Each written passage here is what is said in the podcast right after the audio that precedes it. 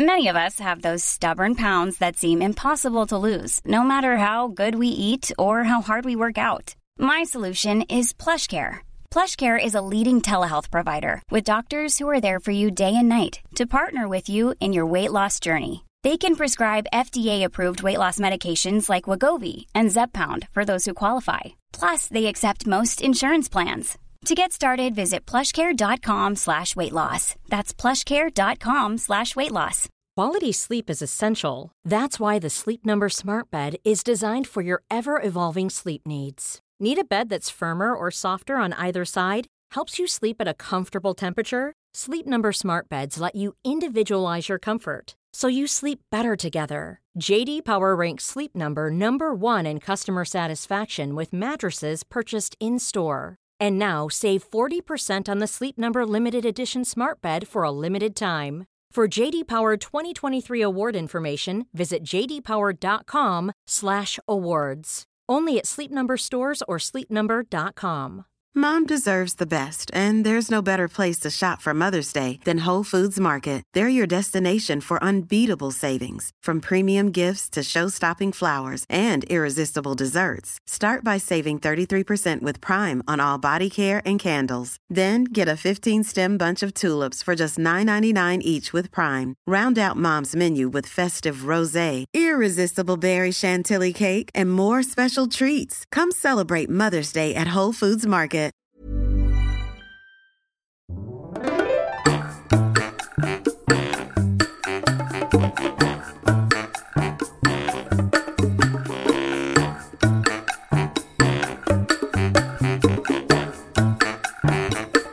Hola, ¿qué tal? Esto es How to Spanish Podcast. Yo soy David. Y yo soy Ana. Yo sé que tú estudias español, pero ¿te imaginas llevarlo a otro nivel y también vivir en un país hispanohablante y es más, casarte con un hispanohablante? Bueno, tenemos una entrevista para ti hoy. How to Spanish podcast is designed to help Spanish students improve their listening and vocabulary skills, and it's made possible thanks to our Patreon community. By joining the community, you can access the vocabulary guide and interactive transcript, bonus episodes, and monthly activities to practice your Spanish. If you would like to join the experience, go to patreon.com slash howtospanishpodcast. Hola, Miriam y Samuel, ¿cómo están? Estamos Hola. bien, hola. Muy bien, ¿ustedes? Bien. Muy bien.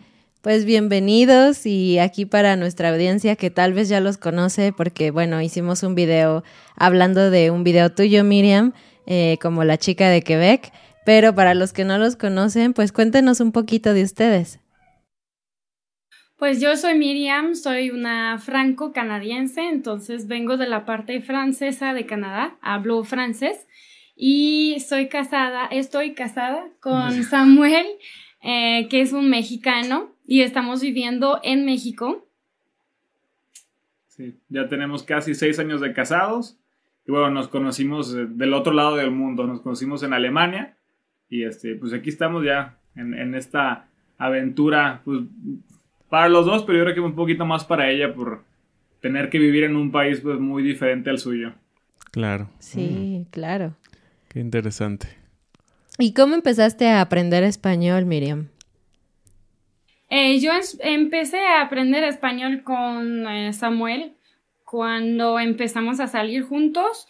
Eh, no conocía español, había trabajado con latinos antes en Canadá, pero a- apenas sabía como algunas cosas como hola, ¿cómo estás? Y pues cosas más que básico, ni podía tener una conversación en español. Y cuando llegué aquí, eh, muchos de los amigos o de la gente que conoce a Samuel no hablan inglés ni francés. Entonces, pues, debía, me tocaba hablar en español ya de sí por sí.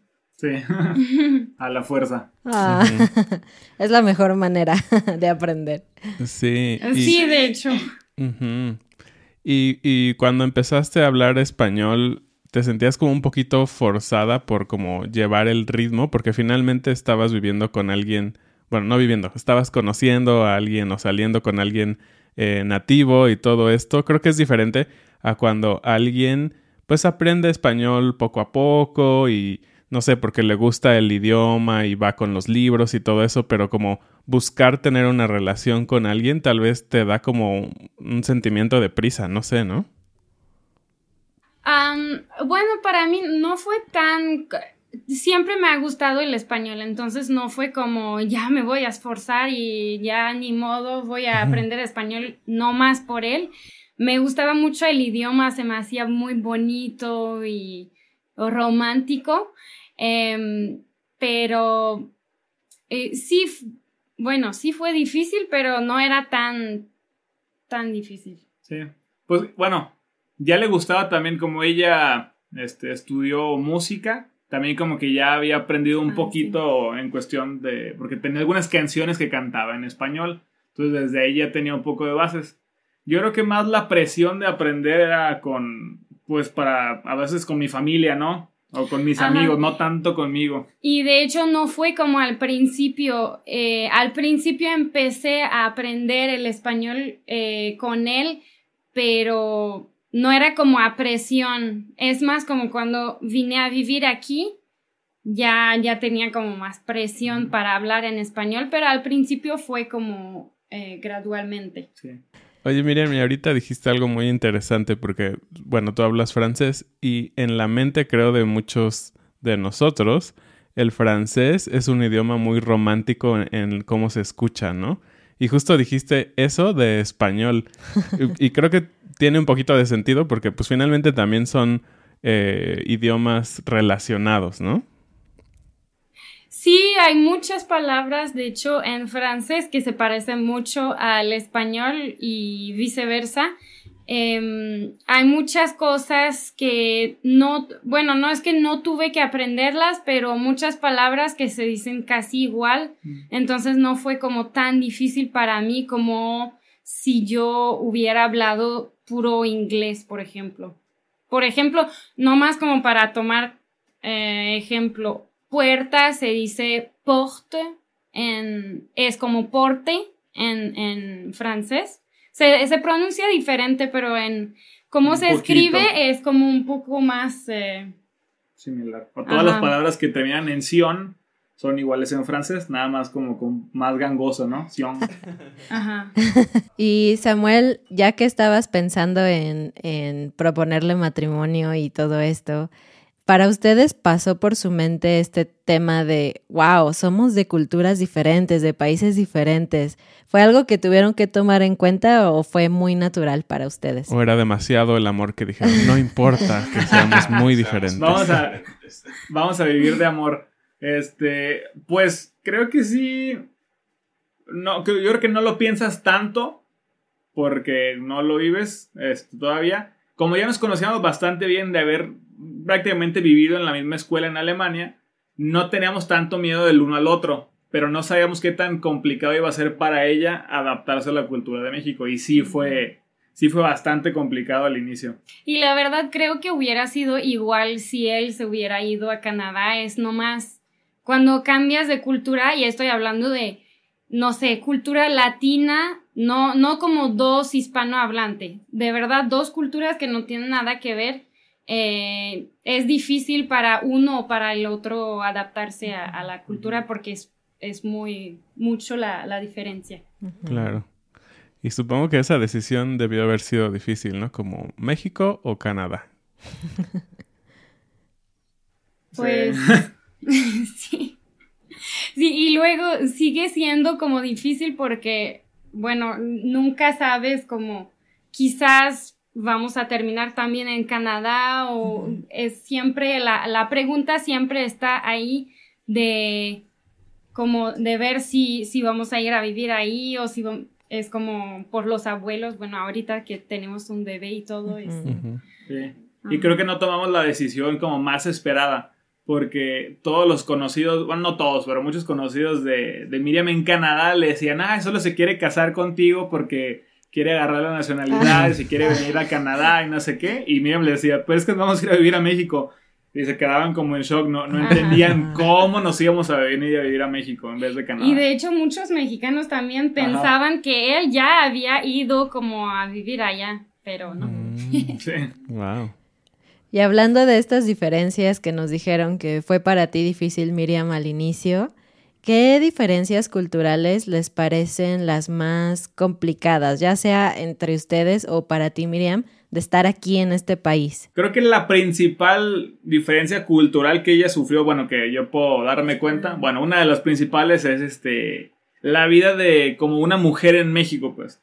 Ella en Canadá podía andar en la ciudad donde estaba, donde vivía, podía andar a las 12 de la noche, 1 de la mañana en la calle, no le iba a pasar absolutamente nada, podía llegar tranquila a su casa, hasta poder ir caminando por la calle.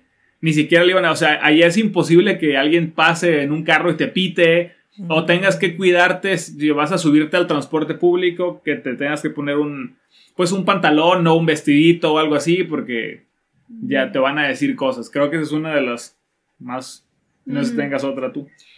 Em, también creo que la, la, diferencia entre las culturas como de, de, estar en, no más en familia, pero de ser eh, seres como muy relación... ¿Cómo se dice? Como son muy pachangueros, ¿no? Siempre mucha gente. O sea, como ser muy mueganito. ¿Mueganito? ¿Muy qué? Mueganito. Un muégano.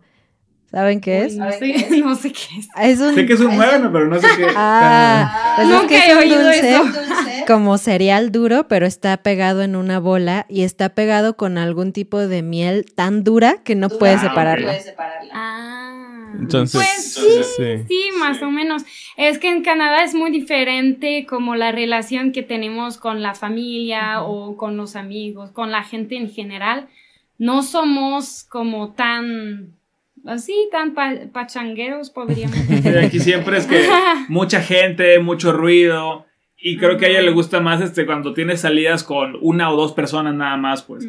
Y yo, a mí me gustaba estar con el grupo de gente así, 30, 40 personas, no me, no me importaba tanto. Y, sí, o de hecho para mí, como salirme en el bosque y quedarme ahí toda la tarde, no importa, estoy súper feliz. y Oh, pues eso suena para él muy no, no es sí, como muy padre. chido. Bueno, en México ni, hay, ni bosques hay muchos, ¿no? En algunas partes sí, pero no, no es- Sí no es hay, como pero que creo que vivas ya- ahí, ¿no? Sí, Ya no. andas como con miedo, ¿no? De- en un lugar solo, más bien te da miedo aquí. Así de, wow, qué bonito, cuánta paz, estás solo. Mm, creo que ya me voy. Tengo miedo. Sí, casi, casi, sí. Y bueno, seguimos hablando un poquito de este tema de interculturalidad, si existe esa palabra, ¿no? Pero bueno, si no, ya la cree. ¿Qué, ¿Cuál sería su anécdota más chistosa, tal vez, que les haya ocurrido siendo una pareja intercultural? Algo que nos puedan contar. Una muy chistosa, este, que le pasó recién, cuando no, no estábamos casados, era la primera vez que venía a México a ella. Este, estábamos en la Ciudad de México, de hecho, estábamos desayunando en un, en un mercadito, no, sé ni en qué área de México, estábamos en el mercadito y de repente ella vio que había un, pues, un indigente que estaba, pues, mendigando en los localitos y pidiéndoles que, que le dieran comida, pero no le daba nada, pues, no, él quería que se le regalara, nadie se le regalaba. Entonces ella, que en su mente venía pues con los dólares, en Canadá pues con un 2, 3 dólares te alcanza para comprarte algo. Entonces se para muy valiente, o sea, estábamos desayunando, ella se para muy valiente, empieza así hasta como caminando en cámara lenta como superhéroe, y llega enfrente del que estaba vendiendo los jugos y le dice, por un jugo, y le dio dos pesos al, al señor del jugo y se fue. Entonces, ella se sintió súper como una heroína, pues, y regresa y, y el señor del jugo se quedó así como en shock de que no sabía por qué le dio dos pesos. Y ya me explica y pues nos empezamos a reír y ya le dijimos a decir, no, pues aquí te va el resto de lo que cuesta un jugo y ya le explicamos pues que, que dos pesos aquí no te alcanzan para nada. Claro, No, de sí. hecho me, me acuerdo que el, el indigente como que nomás se quedó con la boca abierta. Me acuerdo todavía de la cara que hizo, no sé, probablemente se, se ha de haber sentido súper ofendido, no sé.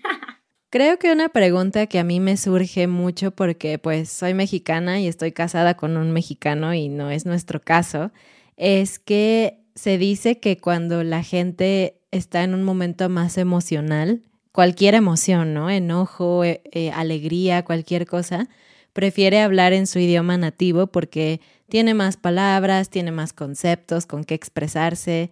Y no sé, yo quisiera preguntarles a ustedes, aprovechando que los tengo aquí, si creen que esto es verdad, cuando están en un momento muy emocional, ¿en qué idioma se comunican entre ustedes?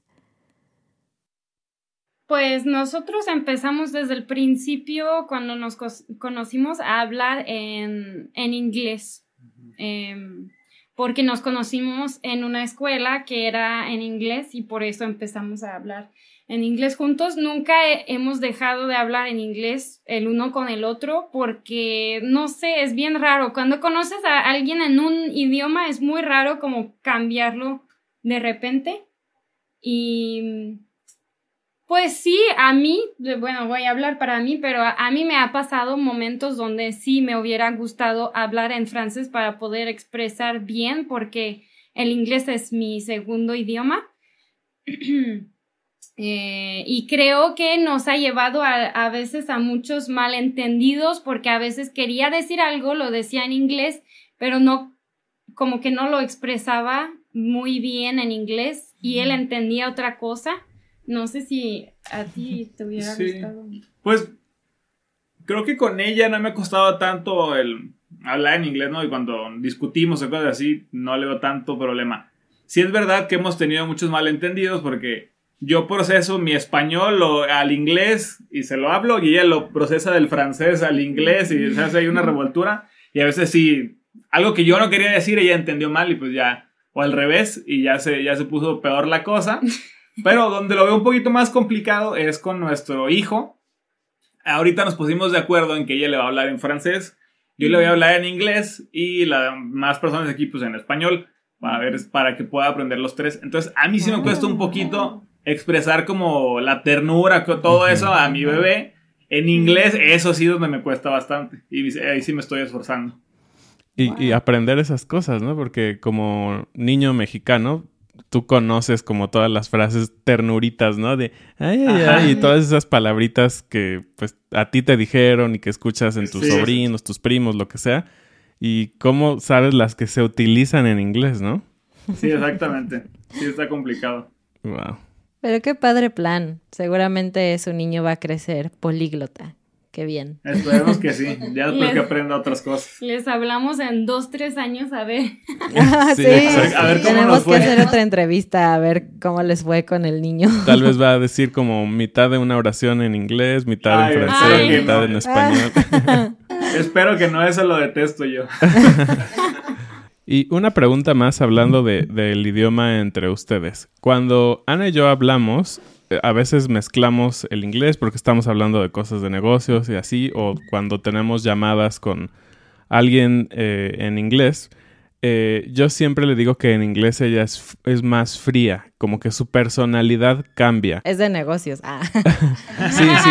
Ustedes dirían que pues ya se conocen, han estado casados y pues intercambian mucho entre los idiomas. ¿Ustedes sienten que sus personalidades son diferentes en diferentes idiomas? Sí, yo voy a, contar, bueno, al menos por Samuel. Eh, cuando nos fuimos a Canadá, de hecho, em, cuando conoció a mis papás, bueno, mis papás lo conocieron en Canadá primero y luego eh, cuando nos fuimos a México, cuando mis papás vinieron a México más bien, eh, vieron Samuel, pero en su elemento, hablando en español. Y me acuerdo que mi mamá me dijo, ándale, Samuel se ve bastante diferente, como que no había visto su personalidad completa, porque em, Samuel no habla mucho francés y menos al principio no hablaba nada. Eh, y era súper tímido con la gente de mi familia. Bueno, estoy hablando como familia más em, eh, lejana, no, no ah, familia directa. Pero era muy tímido con mis amigos y la gente alrededor. Y no es así para nada, nada en México. En México es como el payaso de, del lugar y le gusta hacer bromas y cosas así. Entonces, sí era, era bastante diferente. No sé si crees que para mí. Bueno, en, en, ese caso que menciona mío, este, sí es verdad y más porque como no conocía tan bien la cultura canadiense, yo sabía o entendía que no, no son muy llevados, pues como aquí en México, que somos bastante pesados o nos tiramos carrilla. Entonces allá, pues quería tratar a todos con pincitas, ¿no? No quería ofender a nadie, no quería decir una broma, pues de que hiciera enojar a alguien. Entonces sí, hasta la fecha creo que no soy, bueno, con su familia, sus hermanos y sus papás sí soy ya más yo, pero en general con los demás pues sí soy más, este, más reservado. Y, y dicen que, que sueno con la voz muy tierna, ¿no? Cuando hablo en francés. Que... Sí. Oh. muy chistoso. Pero en, en su caso, que No, iba a mencionar acerca de esto, creo que eso depende también del nivel de, del idioma que tienes. Porque, bueno, si tomo mi ejemplo que al principio cuando empecé a hablar español, es verdad que no puedes como expresar totalmente tu personalidad porque no sabes eh, todo del idioma y creo que eso va como avanzando con tu conocimiento del idioma. Más conoces el idioma y más puedes expresarte como eres tú realmente, pero pues sí. Sí. Y en su caso creo que es similar. Este. Cuando está. ahorita habla muy bien español ella, pero a veces se vuelve un poquito más seria que cuando pues está hablando en francés. O sea, cuando habla en francés es súper gritona, pero exageradamente gritona. Y creo que es de su familia, o no sé si todos los de Quebec son así. Bueno, en general la gente de Quebec es muy gritona. No, no de, de enojones, sino que muy expresivos, pues, y hablan Como- muy, muy fuerte. Pues como si viniera de Sinaloa o Al- del ándale, norte. algo por el Mm, estilo. norteño, Entonces, sí. de hecho, mi familia, cuando recién conoció a su familia, pensaban que todo el tiempo se estaban peleando. Pero no. Simplemente, pues así, así son de gritones. Entonces, sí, este, sí es algo que sí cambia bastante su personalidad del francés. Al inglés, creo que los dos, como bien dijiste, somos más fríos, como, sí, como menos, Ajá. como más robotizado, creo yo. Este, pero sí, ella en francés es, es otra persona, como con más chispa o más, más expresiva que, que en español. Muy bien, y pues ya nos platicaron un poquito de su historia, pero me gustaría que si eh, nos pueden dar, o bueno, les pueden dar a nuestros oyentes o a los que nos están viendo, algunos consejos si alguien está interesado o tal vez está iniciando una relación intercultural, porque como bien dijeron, no es fácil. Y si una relación ya es difícil, si vives en el mismo idioma eh, y toda tu cultura, toda tu historia viene en español y de México y todo eso, realmente es otro nivel cuando hay un tema de cultura, ¿no? Entonces, ¿qué les dirían ustedes a estas personas que quieren tener una relación así? Pues yo les diría que, que tengan paciencia, porque sí es difícil, y, pero sí es posible.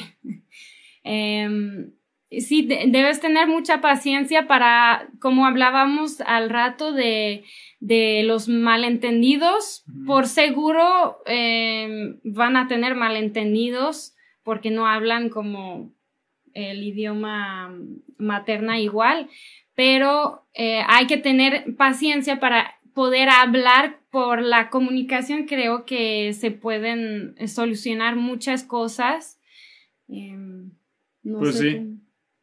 Pues más que nada creo que es este, como, si, si es algo serio, pues analizar el futuro, saber las, los tipos de futuro que tienes y qué, cómo se van a acomodar, pues quién es la persona que se va a cambiar de país, porque sí es algo a considerar, o sea, digo, a pesar de que creo que ella vive feliz en México, sí la veo que seguido, este, pues extraña mucho su país, escuchar su idioma, su familia, sus amigos, eso sí veo que es algo que, pues yo creo que algo que siempre va a estar extrañando, no creo que algún día deje de extrañar sus cosas, que pues, es lo normal, entonces sí es la persona que va a dejar su país, pues de verdad valorar o, sí, pues imaginarse a ver si, si en verdad lo puede hacer o si dice, no, ¿sabes qué? Pues me gustan mucho o estoy enamorado, pero la verdad no, no creo que pueda vivir dejando eso atrás. Es muy, muy, es una decisión muy importante siempre cuando escoges pareja, pero más cuando eso va a implicar que dejes todo, ¿no? Miriam, quisiera preguntarte si tienes consejos para las personas que aprenden español, porque pues tú ya vives en la cultura, ya tienes un nivel bastante avanzado, y por ahí también cuéntanos un poquito de tu canal, ¿no? De la chica de Quebec, por favor. Muy bien. Em, el, primer consejo que daría a la gente que quiera aprender español es encontrar em, gente eh, nativa en español y poder practicar con ellos porque puedes aprender mucho más modismos, muchas más expresiones del idioma y pues sí, su conocimiento del idioma es mucho más, eh, eh, no sé cómo decir, Amplio. mucho más, ajá, mucho más amplio que alguien que tendría el español como idioma segunda o tercera o cuar- cuarta. Entonces, creo que es muy importante porque a veces aprendemos, eh, bueno, aprendemos nueva idioma y nos da miedo o nos da pena hablar con la gente que tienen ese idioma como materna porque no queremos que se burlan o no queremos vernos mensos o... Pero yo le digo que es la mejor forma de aprender un idioma es hablar con un nativo. Mm, sí, sería mi, mi tip número uno. Eh, luego, segundo, creo que es muy importante ver películas eh, en el idioma que quieres aprender porque vas a ver como varias, eh, varios eventos diferentes Mm. y varias situaciones de la vida y te puede ayudar em, en eso. Y em, para mi canal de la chica de Quebec, es un canal donde hablo de mis choques culturales, hablo del idioma del español, hablo también de viajes que hago, de mi marido, de mi familia. Entonces, si quieren checarlo, pues así se llama La chica de Quebec. Súper, y pues el enlace a- al canal de Miriam está abajo en la descripción del video y en las notas del episodio para que vayan a revisarlo. Y pues vamos terminando. Siempre nos gusta que nos expliquen nuestros invitados la frase del día. Y en este caso, pues vamos a usar algo que ustedes dijeron. Eh, Samuel, tú dijiste que allá en Canadá no son muy llevados. ¿Podrían explicarnos qué es ser llevado? A ver, explica. Eh, ser llevado. Ay, el test de para ver mi nivel de español.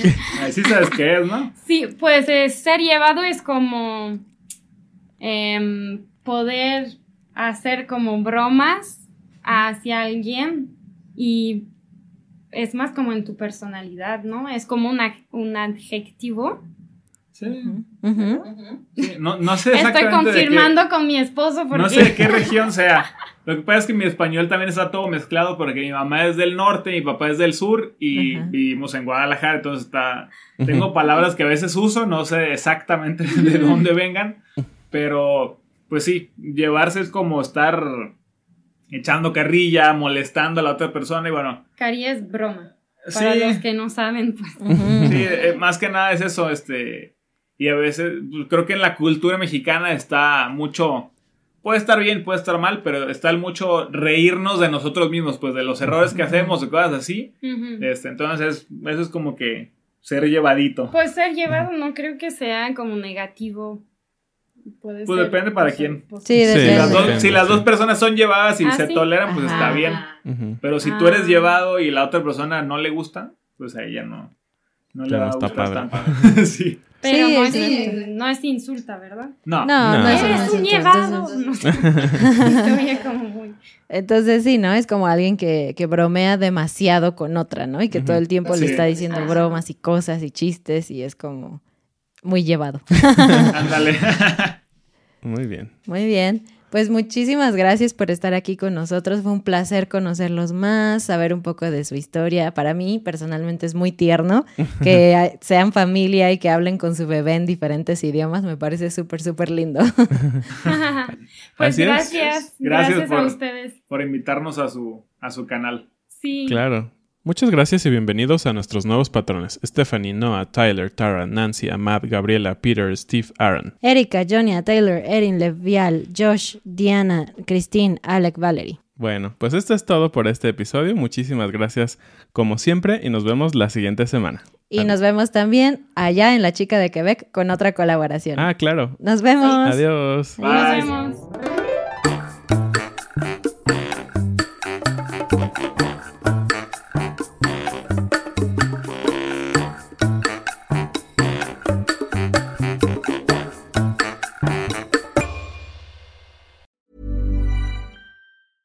Lot can happen in three years, like a chatbot may be your new best friend. But what won't change? Needing health insurance. United Healthcare Tri Term Medical Plans, underwritten by Golden Rule Insurance Company, offer flexible, budget friendly coverage that lasts nearly three years in some states. Learn more at uh1.com. Mom deserves the best, and there's no better place to shop for Mother's Day than Whole Foods Market. They're your destination for unbeatable savings, from premium gifts to show-stopping flowers and irresistible desserts. Start by saving 33% with Prime on all body care and candles. Then get a 15-stem bunch of tulips for just $9.99 each with Prime. Round out Mom's menu with festive rosé, irresistible berry chantilly cake, and more special treats. Come celebrate Mother's Day at Whole Foods Market.